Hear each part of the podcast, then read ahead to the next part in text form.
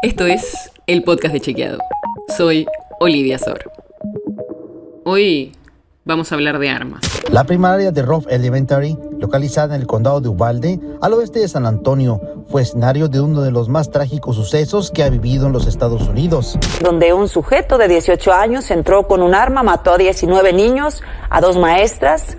La tragedia, la peor en una escuela del país en una década, multiplica la cólera y las preguntas sobre cómo limitar la venta de armas en el país la semana pasada un adolescente fue con un arma a una escuela de Texas, en Estados Unidos, y asesinó a 19 alumnos y dos profesores.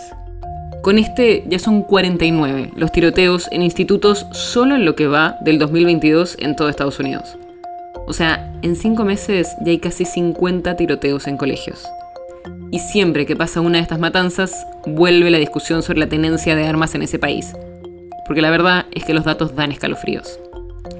Desde 2014 hubo al menos 509 tiroteos en Estados Unidos en colegios que dejaron 217 muertos y 453 heridos. Pero además, si se encuentran también accidentes con armas, la cifra sube a 925 incidentes en las escuelas estadounidenses en los últimos 10 años. Impresionante, ¿no? Encima, como casi siempre pasa en eventos tan importantes, también circularon desinformaciones sobre este tiroteo en la escuela de Texas. Unas horas después del hecho, se identificó al asesino como un adolescente de 18 años llamado Salvador Ramos. Pero a pesar de que no había mucha información, circuló mucho en redes sociales una foto de una persona trans posando con la bandera del orgullo trans como si hubiera sido la autora del tiroteo. Pero es completamente falso que esa persona sea Salvador Ramos. La chica ya fue identificada y posteó en sus redes que se trataba de una desinformación. Y horas después incluso se difundió la foto de Ramos, donde se confirma que la foto inicial era totalmente falsa. La nota sobre la que se basa este episodio fue escrita para Fact Chequeado. Si quieres saber más sobre esto y otros temas, entra a chequeado.com o seguinos en las redes. El podcast de Chequeado es un espacio en el que de lunes a viernes te contamos qué de lo que escuchaste o circuló es verdadero o falso.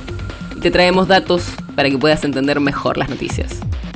¿Tienes una idea, algún tema del que te gustaría que hablemos en un próximo episodio? Escribinos a podcast.chequeado.com. Y si te gustó este episodio, seguinos en Spotify o en tu app de podcast favorita y recomendanos a tus amigos.